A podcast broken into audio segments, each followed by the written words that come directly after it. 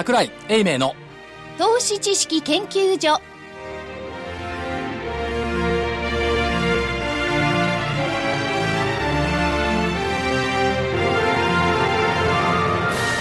皆さんこんにちは。こんにちは。桜井英明の投資知識研究所の時間です。今日は桜井所長西の方に仕事で出かけているということでらしいですねえはいうん番組中に電話がつながればはいあの出演していただこうとお話を聞いてみようと思います、はいえスタジオには正木昭夫隊長はい、まさきです。こんにちは。福井主任研究あ、員福井です。こんにちは。そして研究員の加藤真理子、えー、桜井所長が今日はスタジオにいないということで、ええ力強い助っ人、投資カレンダーでおなじみの大岩川源太さんにお越しいただきました。よろしくお願いいたします。よろしくお願いしますよろしくお願いします。それではまず今日の日経平均大引けは44円14銭安の15,284円42銭44円14銭安の15,284円42銭でした。トピックスがマイナス2.53ポイントの1269.86ポイント。出来高が概算で19億5565万株。売買代金が概算で1兆7935億円値上がり銘柄が792値下がりが872変わらずが152銘柄でしたなんか、梅雨が昨日明けたんですよね。かけました。梅雨が明けて、梅雨入りみたいな感じになっちゃいましたね、そうだね。水入りじゃないですか、ね。水入りだ 水入り。ねえ。えどうですか、玄太さん。いやーこんなもんでしょ。う誰も 誰もいないんですもん。先生もいないぐらいじゃないですか。あそうですでまだちょっといなくなるのは、か海外の方がね、まあいなくなってるんでしょうけど、ちょっと早いですよね。いやでもね、はい。一応あのー昔からそうなんですけどもあのお盆に休むタイプの人と単純に夏休みを取るタイプと2つあるんですよ、この3連休がきっかけになってあと何日かとか、はい。だ誰かが3連休の後休んだりすると自分の休みのことしか考えないんでね。だからあのーもう頭がもうあの海海とか 山になっちゃってレジャーレジャーになっちゃってるんですよ。はいだから粘りがないんですよね、でも本当にね、粘りがないっていうのか、えー昨日も14円安、今日も44円安。それで、それ前にえー見ていけばですね、例えば先週なんていうのは、あ9円安の水曜日、木曜日ですか、えー水曜日ですね。非常に動きが小さいですよね。そうですね、まあ、とにかく大きく安いって言っても、最初から安くて全然動かない、動かない。で先物なんかかわいそうですよ、あの30円ぐらいしか動かない時があるんですから、本当にそれでそうなってますとね、例えば今日の段階でこれは、えー、と、お7月の1日の終値が1万5326円。はい。で、昨日が1万5328円。今日が1万5284円で、なんか割り込みは、陰線の、あれが濃厚になってますよね。まあ、来週、そして再来週ですか？はい。えー、来週あるんですけどね。いや、でもね、これ、あの陰線ってこう続くと、やっぱりあの精神的に応えるんですよ。うんだけど、でも、こうやって指数見るからそうですけれども、個別銘柄派手ですよ。派手でね。ですすよね。やっと名前覚えたと思ったら、もうストップ高してる。で、ほんで、3日ぐらい続いたと思って、もうちゃんとこう、放送で喋れるぞと思った時にはもう売り気配になってる。売り気配になえ、玄ちゃん、でもそう？うん、やっぱり無理ですよ。僕らじゃとてもじゃないですけどね、追いかけてられないですよ。追いかけられないんだよでもあれ、ちゃんと乗ってる方もいらっしゃるんでしょうかね。どうなんでしょうか。なああいうのはもう、スポーツみたいなもんなんですよね。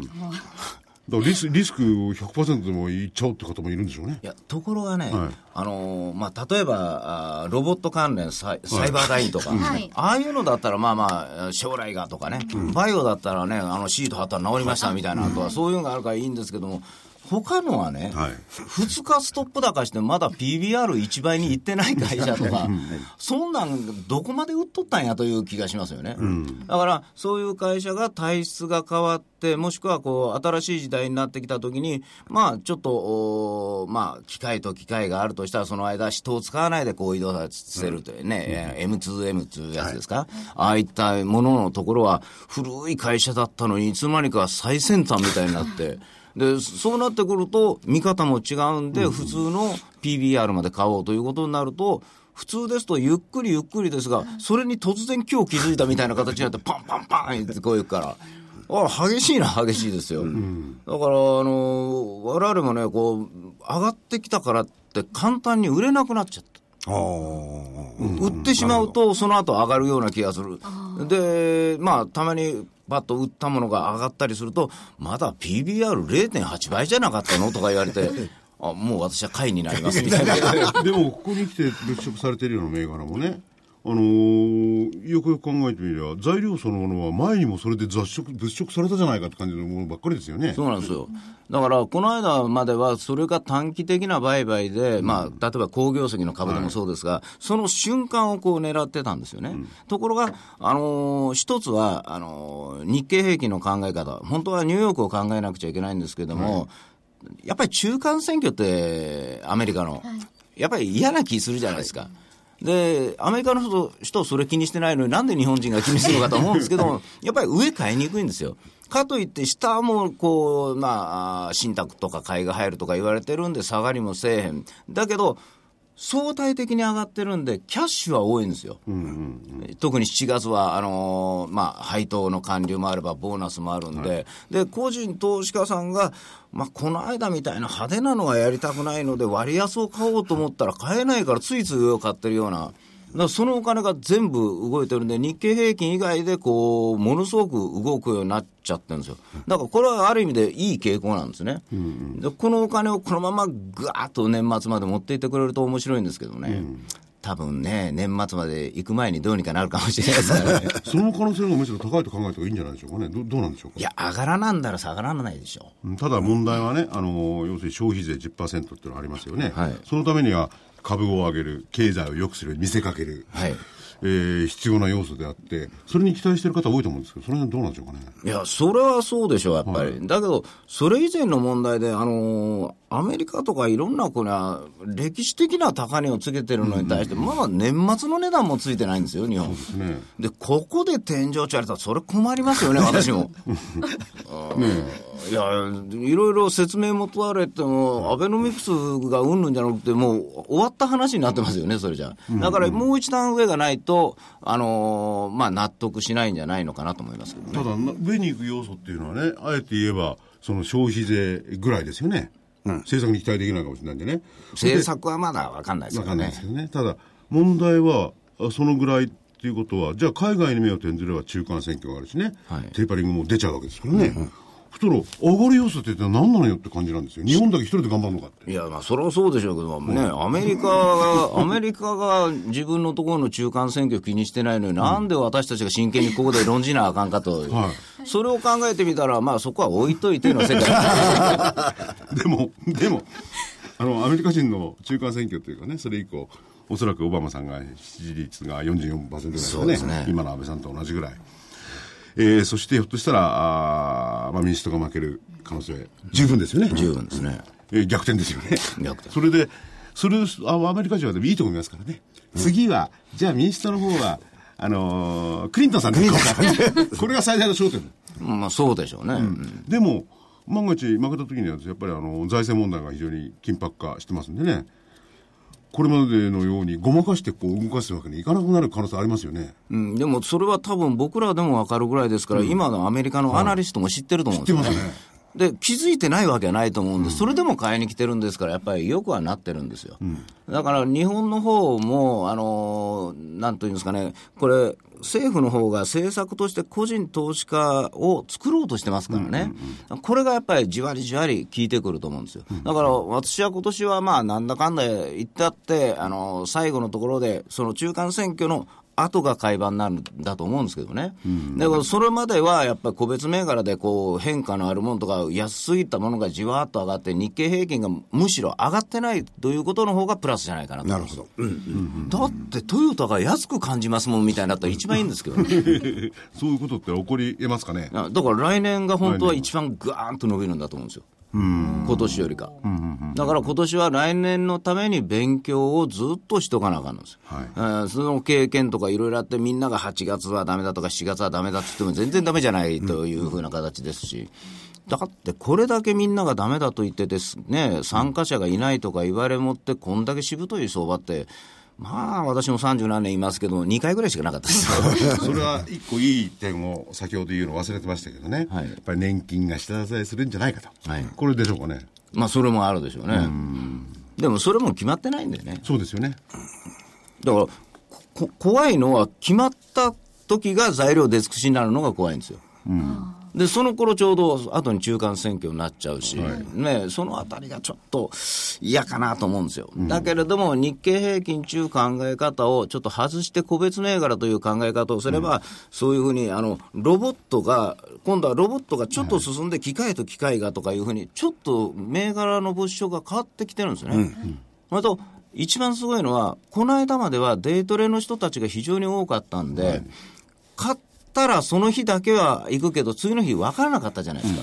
でもこの頃は材料が出たら2日は最低限行って、で、1回落ちてもう1回来てますからね。だから、あのーソディックなんていう株式なんかも、うん乱高下すごいするけれども、ちゃんと出来高を伴ってやってきてるし、ああいうのを見てると、そら、福井さんの危惧は分かりますが、それはそこで考えていただいたらいいんですよ、向向こうの方で。私らはこっちで楽しい、楽しいやってますから。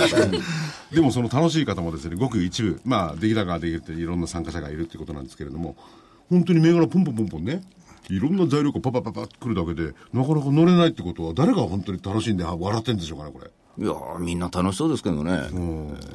だから、さっきあの、えーおっしゃったように、テーマのあるものを、テーマ性のあるものを、あの、追いかけて買う必要ないんですよ、今。そうですね。ええ、じーっと待ってると、その、ある程度、こう、値上がりしたものが。勝手にテーマ作ってくるのね。そう、それで、それからまた順番でね、回ってくるんですよ。だから何も慌てて、あのーさっき福井さん言った、波乗りして、次から次に銘柄を追いかけていく必要なくて、あ、またこのテーマでもってディズレ来るだろうから、この辺の値段になったら、ちょっと自分の方で買っといてもいいかなと思うようなところに帰ってきてくれるんで、比較的楽ですよ。えですから、これ実はね、2、30年前の相場ですよね。そうですね。あの、冬になったら建設が高いから、夏の間に買っとこうみたいなもんで、昔は半年サイクルぐらいだったんですけどね。で今の人、待つ投資というのに慣れてなくって、あの、先ほどちょっと言ったあのスポーツみたいなもんで、もう直感で運動神経で売り買いする人が多いんですよ。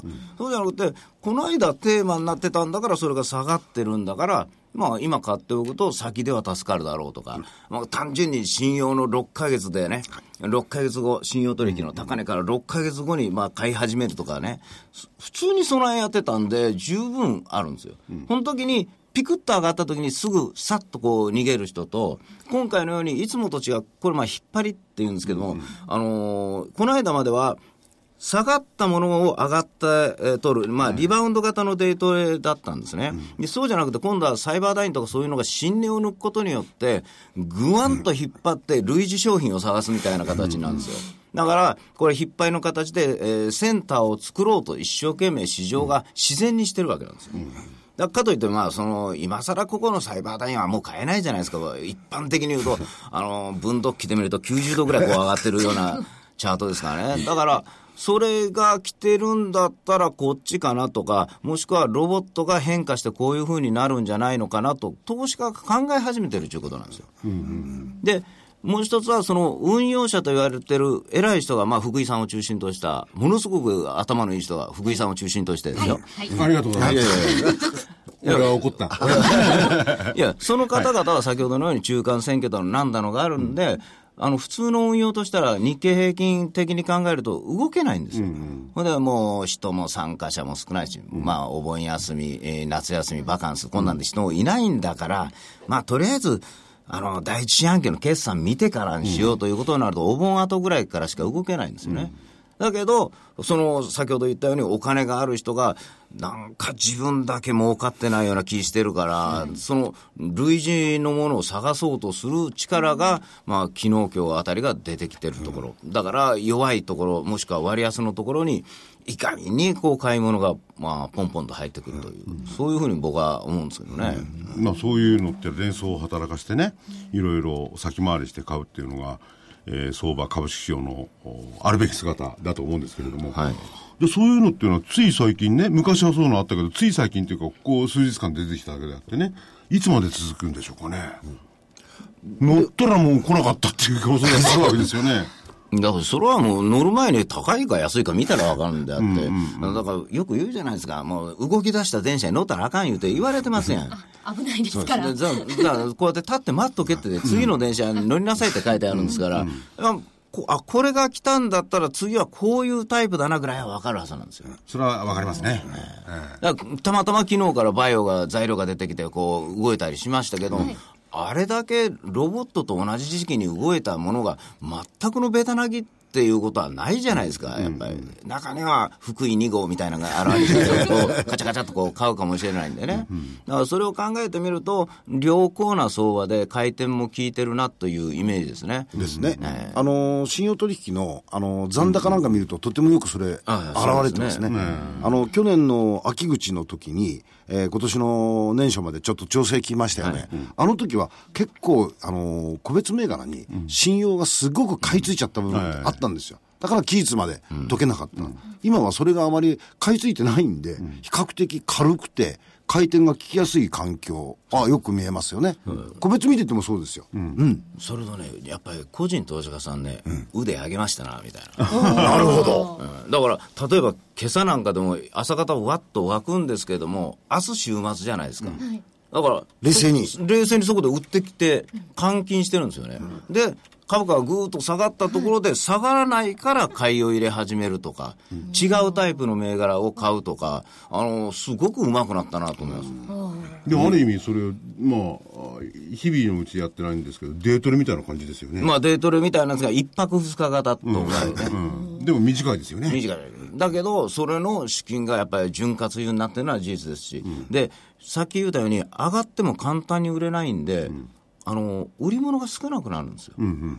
だからんいくらになるかわからないけど、今が売りじゃないと思って、買った人がこう、ね、桜井先生の銘柄とか言ったら、あの上がったらピャスクパーッと売らんといつ下がるかわからんからみたいな思ってても、この頃はどんどんいくから、なんか、たまには信じてみようかなって。で、こうやってぐっと握ってるんで、もう売る、ある一定の水準超えると、人間って、その、売却を忘れちゃうんですよね。昔あのバブルの時にあの新日鉄を500円ぐらいでわ我々営業マンの時買っててあの900円ぐらいだったらもう売るなんていうことはもうあ忘れてました、気がついたらマイナスになってたんですけど いやでも本当に売るのを忘れちゃう。だから売りが出ないから、その、買う人が、こう、また上の方を買わざるを得ない。変に空売りなんかしてると上をもう買わざるを得ないって。その時が加熱しすぎになるんで、まあ、特徴としたら、あの、売り物のないところ、さっささっとこう、値段が上がるんですね。これはまあ、板の勉強なんですけども、株価が上がった時に、買い差し値がちゃんと下から順番についてくる銘柄だったら大丈夫なんですけども、値段だけポンと離れて、後の買いがどうも躊躇するようになる、もしくは、えーまあ、あー5円と10円という値段に分かれたら、10円値段がついてるのに9円とか8円に売り物が先に出始めたら注意しなくちゃいけないんですよ。うん。まあこれ、場立ちみたいな話ですけど。まああれですよね。通常あの、我々があの、営業やってた時も、あの、売り物のない銘柄って買えないんですよ。逆に。そうですよね。きっちりとこう、売り物がつあるところ、ええ、に、いやっぱり買いが入ってきますんで、まあそういう面から言うと、あの、投資信託ですとか、はい。そういう人たちが、やはり、その、新しく組み入れ銘柄を、あの、考えたときには、やはりこの板の状況、うん。要するに売り物がきちっとある銘柄じゃないと、なかなか買えない、流動性っていうのはやっぱり必ずチェックしますからね。そうですね。で流動性をチェックする。しかしね、あのー、全ての事象にはプラス面とマイナス面どっちか見るかによって決まるんですけど例えば信用にしたってね、はい。信用が少ないってことは先に対する賭けがないんじゃないかな、現物でやってるとすればねで先へ上がりもしなきゃ買いは入れないだろうしどっち行くか分かんなければ売りも出さないだろうし、まあお金あるんですよ、現物で買う。だ あそういうことか。それならいいんですよね。でも、それはちょっとって感じもしますよね。要するにリスクを取りたくないっていうのもあるんでしょうかね。いや、それはありますよ。あの、やっぱり、その春先のところでもやっぱり5か月連続下げられるとね、4か月とか、あのさすがに俺も勉強せなあかんなという気になりますよ。ね、そうですよね。本当、バランスの問題で、短期売買を、まあ、すると決めたものは信用でやるけども、中長期で、まあ、狙うようになってくると、やっぱり現物でこうちゃんとしっかり買うという、まあ、そういうスタイルも投資家さんにはだいぶ、まあ、ついてきたんじゃないかなと思うんですよね。じゃあ中長期でね、うん、買う買うとすればどういうとこを今ならっていう感じにもなりますよね。そうですね。だから、低 PBR で、本当に新しい、こう、ことを始めようとしているタイプ。まあ、ロボットみたいなものとか、そんなんもあるでしょうし、普通に、なんちゅうかな、あの、割安でそのままほっとかれてる地方の企業なんていうの、2部とかいっぱいあるんですよ。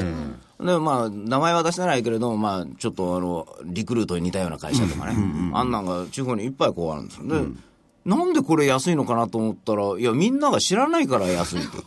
これは漢字で書いてあるから、俺は勝てるなとか思ったりね。あカタカナだと、どどこの会社かなと思うんですけどね。例のところですもんね。今人材不足ですね、その分野はね。だからまあそういうふうなところを買ってじっくり持っておくと、それは評価される時期というのはまあ必ずあるんですよね。だからさっきのように、ちょっとそういう、うーまあリクルートなり先々で、こう上場してくるのに関連するようなタイプで、まあ動いていないとかね。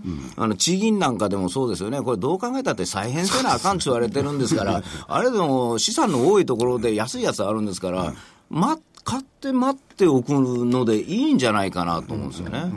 まあ、だけど、まあ、それは好みがあったり、流行りとかそういうのがあるので、なんとも言えないんですけどもね。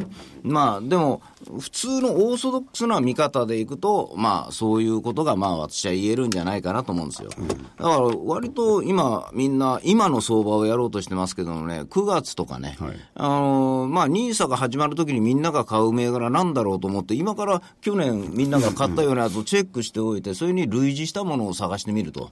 で、待っておくと。それでも僕は十分だと思いますけどね。うん、いわゆるそれはね、あのーえー、お王道銘柄って言いますか、ニーサはい。とするね、今のあれは違いますよね。あそうそう。うん。それで待ってても、それにまたこう回ってくる可能性はありますよね。でもまあ、あと思いますよ。だからそれはやっぱりあの今に合わせてやるんじゃなくて先をやってると、まあ、そっちに行くと、えー僕はそういうふうにまあ考えてるんですけどね、うん。なるほど。ということでですねえ、え。ーやっと所長につ電話がつながったようなんですけれども、はい。もしもし？桜井でございますもし。もし桜井です。もしもし桜井です。聞聞こえますか？聞こえます。こえますか？もしもしもしもし。あ、えー聞こえますね。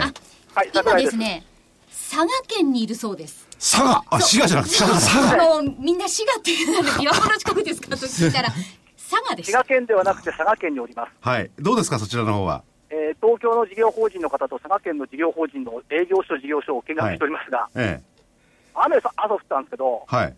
やっぱり暑いですね。いやー、東京なんかも暑いんですよ。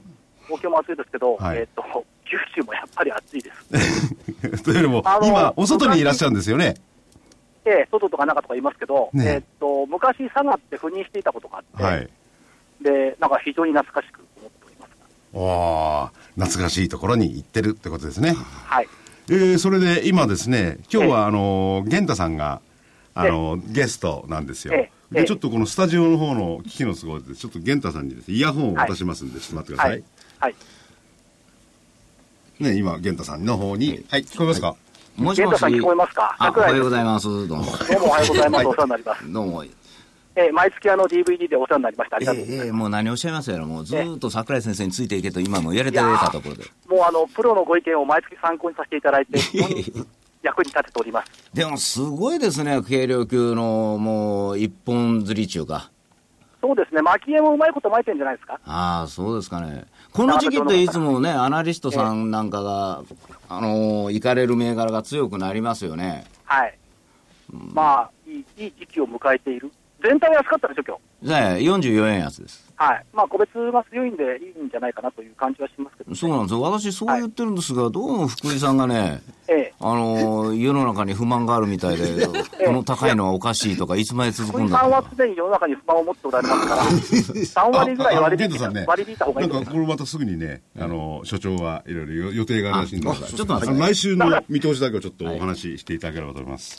なんか、福井さん、都合が悪くなると、切ろうとしてません、はい福井さん、都合が悪くなると、すぐ切ろうとしてませんか、電話を。あもしかしたらそうかもしれません。でも今福井さんに聞こえてないですから。で、でえっ、と、見通しは先週と同じに加藤アナウンサーしておいてもらいます。わかりました、はい。そうしますと今週の見通しは先週から引き続き下が1万5326円。え多分7今日の引月けより安いでしょ。安いですね。今日の引けが1万5284円あ、今日の42引けのが安いですね。はい。はい、の7月要請基準、はい。そして上上限が1万5690円。1月23日の窓開け水準ということでよろしいですか、はい。よろしくお願いします。はい、あの、直すなら今ですよ。直しません。直しません。はい。直しません。わかりました。で、えーえーっと、土曜日はラジオ日経とプロネクタスのセミナーで東京に帰りますんで、はいなんかたくさんお申し込みいただいてるみたいです。あそうですよ皆さんあの楽しみにしてらっしゃると思いますので、で、明日は福岡で、えーっと、土産を買ってくれるんですか？日本証券聞こえ聞こえないんですけど、これ。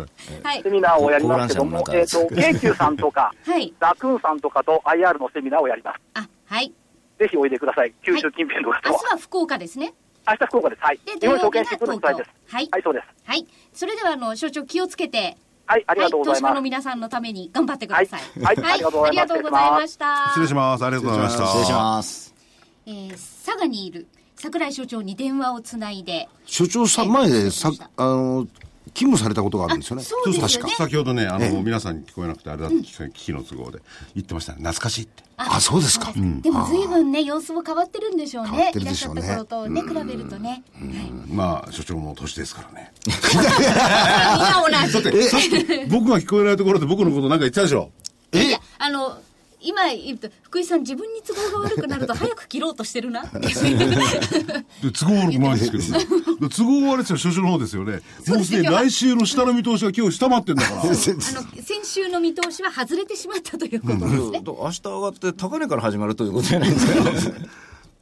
だからなんかね、逃げたとしか僕には思えないんですよ。佐賀まで。まあでも僕思うんですけど、1万5500円超えて引けたら強いんじゃないですか、これ。もう、もう抵抗ないですからね。ここのところが一番重たいところですからね。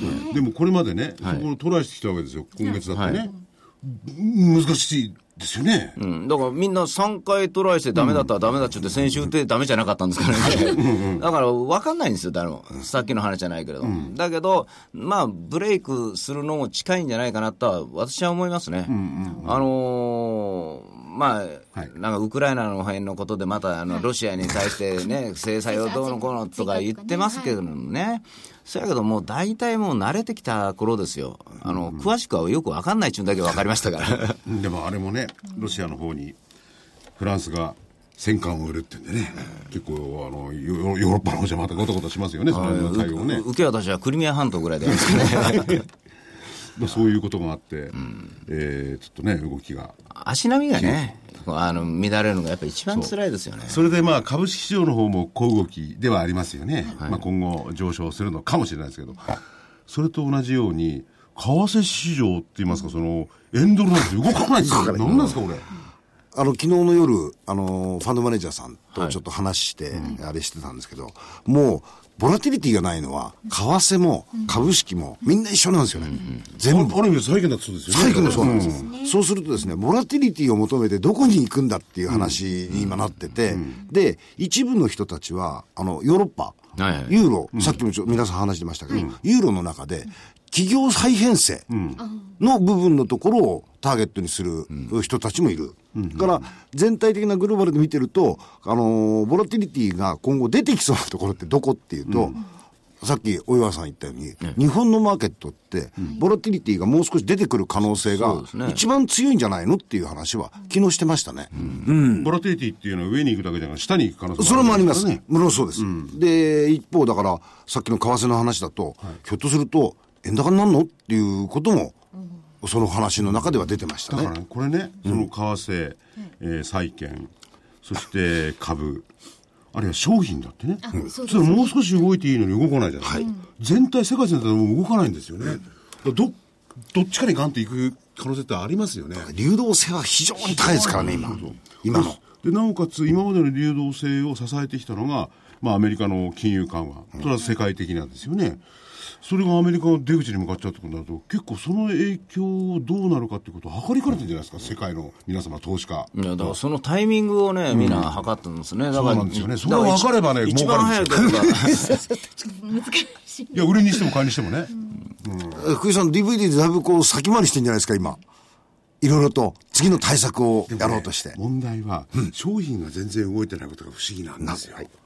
まあ確かにね、規制があってなんかしてね、動きづらいっていうのはあるのかもしれないけれど、その辺がどう出るかはね、全体の相場が動き出すポイントじゃないかと思うんですけどね、どうですか、これ。いや、すごい参考させてもらはいって。。ぜひ参考にしてメモしておきます。いや、でも本当にね、あの、動かないから、その、今まで休んでたところに目が行くんであって、あの、これはいいことなんですよ。あ、いっぱいいっぱい頭出してきたそうからもなあのそれと、まあ、あの指数だけでガーッと引っ張られるほど悲しい時はないんですよね。うんで人間、何が一番悲しいって言ってあの、あの絶対ここが買いだなと思うときに、あの、お金がないとか買えないのが一番辛いんですよ。売った後上がるよりかもっと辛いんですよね。だから、ここのところでやっぱり運用者って温存してますもん、お金を。下に行くか上に行くか、まあ、先ほどあの福井先生がおっしゃったようにね。あ。だんだん嫌になってきてるから。いやまあ、それで上か下かどっちか行ったときに、やっぱり、あの、ベットしたいんですよ。張りたいんですよ。だからそのためには、今使っちゃいけないという意識がものすごい強いんですね。だからそれが個人投資家さんなんかがそこをちょうど間を抜くところではちょうど面白いし、で、今、さっきもちょっと先生と話しかけてたんですが、この時期ってね、まあ、会社訪問とかアナリスト一番よくするんですよ。あの、株主総会が終わったり、決算が終わったりしてるんで、ヒアリングしに行くんですよ。だからこの時期っていうのはもともと個別銘柄が動きやすかった。だから7月の後半から、まあ、あのバカンスに外国人が行った時に、あの個人投資家さんは何やっていいかわからないんで、個別の銘柄をヒアリングして、あこんだけいいのだっていうことが分かって行くことが多いんです。だから、それを考えてみると、今までじゃあなんで7月の後半から8月に向かって悪かったかというと、相場全体が下だという見通しが常にあったんです。だから、みんなが売りだと思ってるから買わない、もう投げることばっかりしかなかったんですが、今年は分かんないけど、なんか企業は個別では良さそうだぞっていうのがあるので、まあ、こういう上にポンポンポンポン来る、まあね、福井先生がアナリストがいたら、すぐバーン買うというふうな形になるんですね。で、それがまあ、短命といえども、元の位置よりか高いところで、まあ、今度は推移してますからね。だから、その、こう、チャートでもちゃんと見て、揉み合ってるなと思うところで、丁寧に丁寧に業績に合わせて買うというのをやっておけば、まあ、消費税10%でもいいんじゃないの？みたいな。だからい一番怖いのは来年の春かもしれないですよね。もうあのそのあたりになってて、具体的になってきて、えー10月に向かってということになったら、ちょっといやらしい場面も出てくるかもしれないんですよね。で、業績なんですかた確かにその通りだと思うんですけどね。例えば日本は、むしろ今の株価っていうのは業績に合ってない可能性もありますよね。はい。アメリカの方は業績以上ですよね。そうです。アメリカは怖いですね、それじゃあ。しかしね、あの福井さんはなかなかこう立派な方だとおお伺いしてるんですけどね、だけど、だけど、日本がバブルになった時ニューヨークは死んだって言われてたじゃないですか。だからジャパンアズナンバーワンと言われてる、両方がいっぺんに強い時期ってないの。ああ、そっか。だから、これは正当なんですよ。日本に次に投資するために今アメリカ引っ張っておくしかないし、どうせ今年いっぱいの間で FRB は出口を言わなくちゃいけないんですから、それは決まってるんで、どういうふうな方策でつわれてるんで、そこまでなんですから、次は日本なんですよね。だから、その時にアメリカが落ち着いてみんなが、あ揃ってね、クールジャパンですよ。で、ぐわーっとこうなると、まあ、オリンピックでもひ開こうかいなという、そうなってくるパターンを、まあ、夢見て、なかなかね、目が覚めないところですけどね。でもみみんながって言いますとね、確かにアメリカ以外の市場っていうのは小さいですよね、日本なんかもね。それみんな乗り込んでこられないですよね。それから乗り込んでくるから、あの、もう一回、バーンと行くんだ 日経平均10万円みたいな 感じどんどん気にしないで小さくてもいいから来てくれって感じがしますよね。それならそれで僕も態度を変える。いや、でも本当に、まあ、あの、わからないんですけれども、その、アメリカが下がる、下がるっていうのは、あまり意識しない方がいいんですよ。だって、アメリカが高い時上がってないんですもん。うんそうですね。で、先ほども言われたように、こっから下もありますよねって言われても、悪いですけど、本当に1万5500円いかない水準から下がるってされたら、アベノミクスの前ということになりますからね、それはちょっと考えにくいんじゃないのかなという意識があるんですね。だったら上しかないんだけど、上に上がるきっかけを待てばいいんですから、あのー、空強引に、えー、何か新しいところが出てくるんじゃないかなと思うんですよ。もしくはアメリカがだめだから今度日本でやらざるを得ないとか、うんうん、ヨーロッパでやるか分かんないですけどね、ただ、その市場だけじゃない、他がありますよという形が、まあ、出てくるんじゃないかなと思うんですけどね、うん、まあ、まだこれは直近じゃない、もうちょっと先の話ですけどね、うん。うん、そのための練習ですよ、今年は。うん。新興国の例えばインドが一時期ポンと上がりましたけどね、はい、またちょっとこうね、はい、そうするとやっぱり確かに行くところがないんですよね。行くところないですね。中南米だってちょっとあれですね、はい。うん、だからアメリカも行くところがないんでね、ちょっと最近イランと仲良しになってみたいですね。オバマさんも一人で寂しいんでしょうね、友達がいないから、あんなところばっかり行ってるんじゃないですか。ね、かわいそうですよね。中国に行ったりしてね。うん、だから、ちょっと全体的に、まあ、先ほどのフランスの話じゃないですけど、うん、世界のたかがなんか変わりつつあるんじゃないかなとそこありますよね。それを悪く取って、えー、福井論という、うん、でね、あのいいようにとって源太論という。いや、でもね、これ、例えば、世界の多くの機関、あのでっかい投資家ですね、日本人は別にして、そういうところで政治状況なり、うん、あるいは自分の政治信条っていうのはありますよね。ありますね。それに基って投資しますよね。はい、その時に日本が選べるのかどうかっていうポイントだと思うんですよね。果たして日本がその人たちにとってね、投資しやすい国なのか、うん、投資していい国なのか、うん、今の政策なりなんなりが投資にふさわしいかどうかっていうのはね、大きいところの世界の投資家、それを結構ね、重要視しますよね。で、そうなるとやっぱりその時間軸で、うん、あの、ものをやはり大きく捉えようとしますんで、はい、ある意味、そのアベノミクス云々よりかも、うん、今のこの政治体制と経済っていうものの結びつき、うん、この辺のところは非常に気にしてますよね。うん。だから僕は逆に言うと、それの安定感がやっと出てきて、今まで、そのどっちへ転ぶかわからないようなリーダーだったのが、少し安定したリーダーが出てきたんで、あの、お金のシフトも徐々にされてくるだろうと思ってますけどね。うん。でも、ダボス会議なんかで非常に評判悪かったです あれは世界の要するに投資家とかね、すごい人たちが集まってて、うん、そこで日本のリーダーと言われてる方は非常に評判悪かったんですもんね。でも前よりましじゃないですか。まあまあね。という気はしますよ。前は行って話も聞いてもらえなかったのに 対して、今回は話を聞いてつまらんのと言われた。一応席はありましたからね。席ありました。席ありました。でも問題はね、話を聞いてつまらんの、つまらんの分かってたらなかったですよ。これがどう変化するんだとか思ってるんじゃないですかね。うんうんまあでも、本当にまあ、そう言い出したら、本当にきりはないんで、だから日経平均も動かないんですよ。ね、本当にどっちってか分かんないですもんね。うん、だから、例えば、まあ、今日の話でも一番大事なのは、前提として下値では、年金なり何なりが買いますよということが、これが前提ですよね。で、上がる方としたら、何か次に出てこないと無理ですよというのが前提なんで、投資家の方はその前提だけ覚えておいて、前提が崩れた方、崩れた方にもう、ばっとかけるというね、やりり方をしないと、うん、あのよくいろんな人の本とかレポートがあるんですけども、必ず予測には前提というものがあるんですよ。その前提を見ないで上がるとか下がるとか、もう見見た人は決めちゃうじゃないですか、うん、僕たちはあのレポートをちゃんと書いてる方は、もう必ず前提があって、それはこうなるはずだとか、うん、こうなるとすればということがあるんで、うん、でそれが企業業績が良くなるというのがあるのに、悪かったら売らなきゃだめですよね。いくらその前に、あの、玄太が買えと言っても、でも、玄太は業績が良くなるっつってたもんが悪くなってたら、売らなしゃあないですよね。うんうん、というふうに、あのー、投資家の方も、下が硬いんじゃなくて、下は買ってくるはずだと、予定なんだというのが一番あって、これが秋の方の国会で、まあ、確実に決まるのかどうなのかということで、決まれば、決まれば予定通りになるんですよね。だから、多分9月のあたりで、まあ、自民党内でいろいろ話ができてくると思うんで、また組閣で変わるじゃないですか、うん、あのあたりのところがポイントだろうと思いますけどね。じゃあ、それがポイントで、そこまで待ってるわけにいかないんでね、ポイントが現れるのはそこからなんで、今はこういう相場で、えー、うまく動いた方がいいですよね。そう。上手に。上手に。上手に達者に、いやらしく。上手にできれば、まあいいんですけどね。難しいなでも意外に単純に、あのーはい、今日なんかでも、まあ、実は22日がポイントの日だったんですね。だったですね。で、22日から変わったのは、あの、その、先ほど言った引っ張りといって、新値を取る形の買い方をしてきてたんですね。で、変わってこれで3日目ですから、 one、two、three でやっぱり1回止まらなくちゃいけないんですよ、これ。だからそれがちょうどリズム通り来てるということは、ポイントは今月の月替わりのところですよね。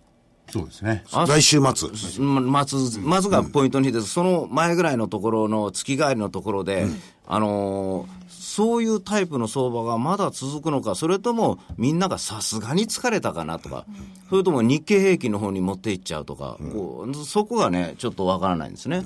だから、まあ、主な人は、えー、今持ってるものがあるんだったら、それは圧倒的にいいものだったらいいんですが、わからないものだったらこう、現金化しちゃって、うん、その月替わりのところまで動かないという、まあ、運用者の方も僕の友達なんか多いですね、うん、でも月替わり、ね、あの確かにこれまで、えー、ポイントの日、玄太の投資カレンダー、はい、7月もその通りの感じの動向にはなってますよね。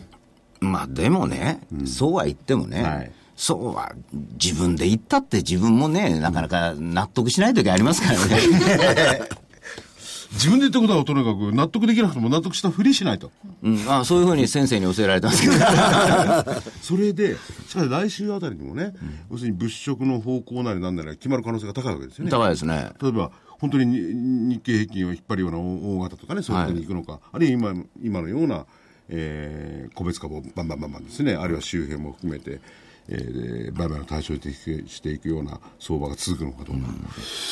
うん、ねこの1週間ちょっと見物ですよね。いや、見物ですね。うん、僕気ぃつけてるのは、まあ、原油気ぃつけてますけどもね、やっぱり。うん、なんとなくなんですけど、うん、もしもおかしなことが起こるとすると、その原油のところが、あ違う動きになっちゃうような気がして、ね。これは商品だ。なるほど。ちょっと原油もね、ずっと動いてないんですよね。ですね。ある割には。まあ確かにね、あの、イランだイラクだと言っても、あのー、原油の輸出量そのものは大したことないですからね、世界にはね、うん、日本に入ってきてるのもね、はい、でもそれでもやっぱり中心は中心ですよね。そうですね。で、今、紛争地帯から原油の生産地帯ちょっとずれてるんでね、はい、それも大したことはないと人々は言ってますけれども、そんなもんじゃないですよね。だだけど、あの辺りいっぱいドンパチやってるから、お金いるんでしょうね。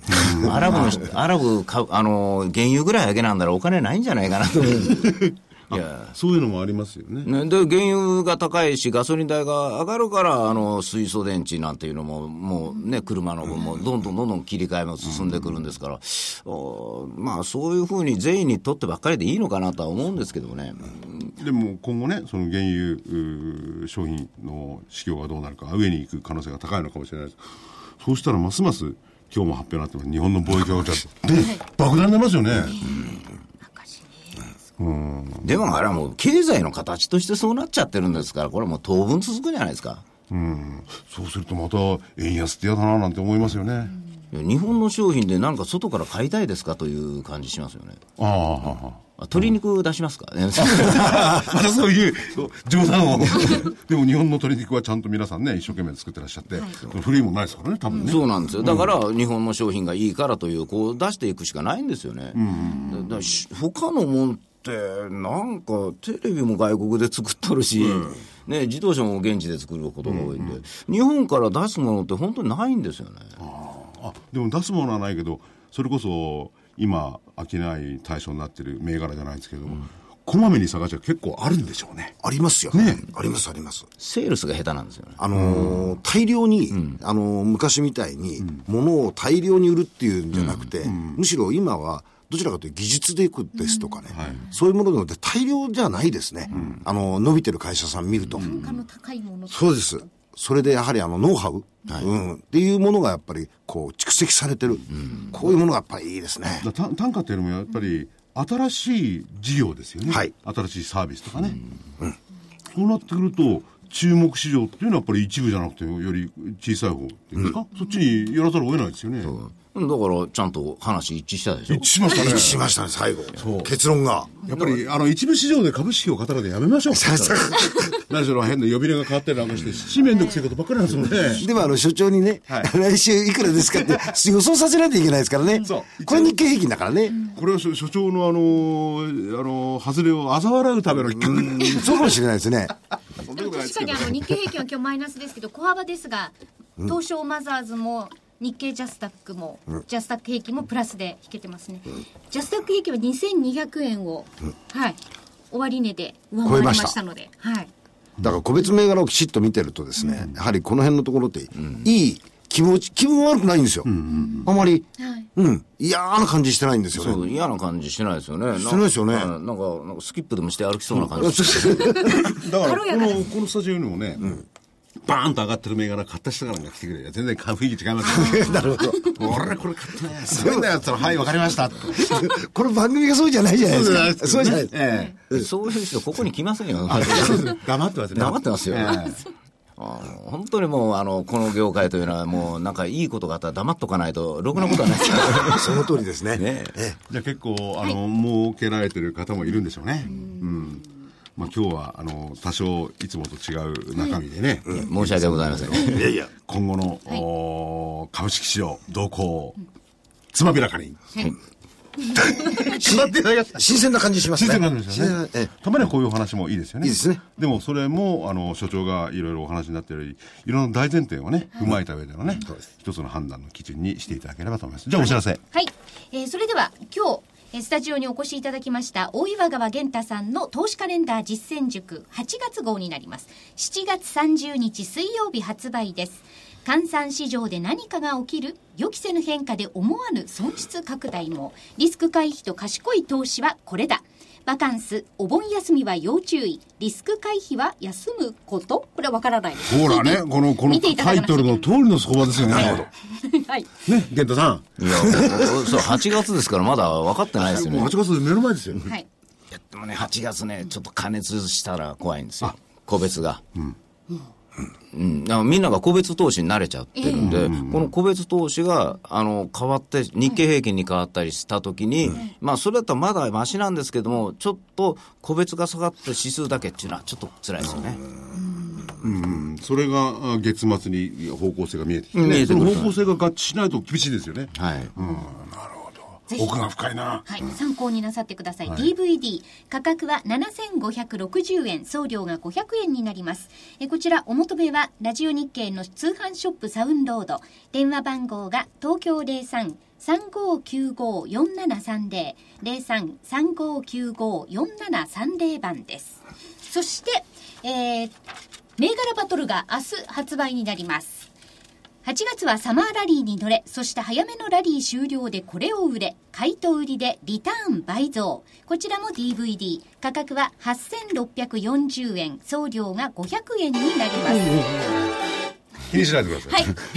ちょっとした、はい、はいハプニングがありました。はい。こちらの DVD で価格が8640円、送料500円です。これ明日25日発売です。これ所長がいっぱいあーいろんな銘柄を、お言ってくれてます非常に銘柄数が豊富なんでね、ぜひ参考にしていただければ、はい。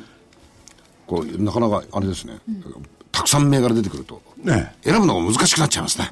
いやでもいろんな銘柄やっぱり聞いておいた方がいいですよねまあ、それそうですね。ね。うん。知識としてね。そう。だから、あの数を少なくなるべく絞り込みのお傾向にありますけれども、この時期は拾えといてね。いや、たくさん銘柄聞いてて、上がってないのを順番に買ってきます。それはいいそれそうですね。でも所所長の銘柄は結構上がり方がね、あれなんで、ええ。いや所長が5銘柄言って4銘柄上がった。上がってないのこれだけなと4銘柄リグった人はこれにしかいかないんだからそういう気がいいんですよねあそういう手が投資ですね。なんかわかりやすい。なんかねこう現場しぎるんですね現場主義そうです私の場合は。いやいや、いや、でも、も、ごもっともですよね。いやごもっともっていうよりやっぱり人の悪さっていうのは投資では必要なのかなっていう私の おこれ、ある面、別の面で言うと賢さですからね。そうですね賢さですね。賢さです。うん。ええそういうのも必要ですよね、まあとにかく私はあのうじゃなくてお客さんですから。はい。えええ本日は投資カレンダーでおなじみの大岩川源太さんにお越しいただきました。源太さんありがとうございました。どうもありがとうございました。ました。来週は所長が戻ってきてくださいます、はい。楽しみにはい、失礼します。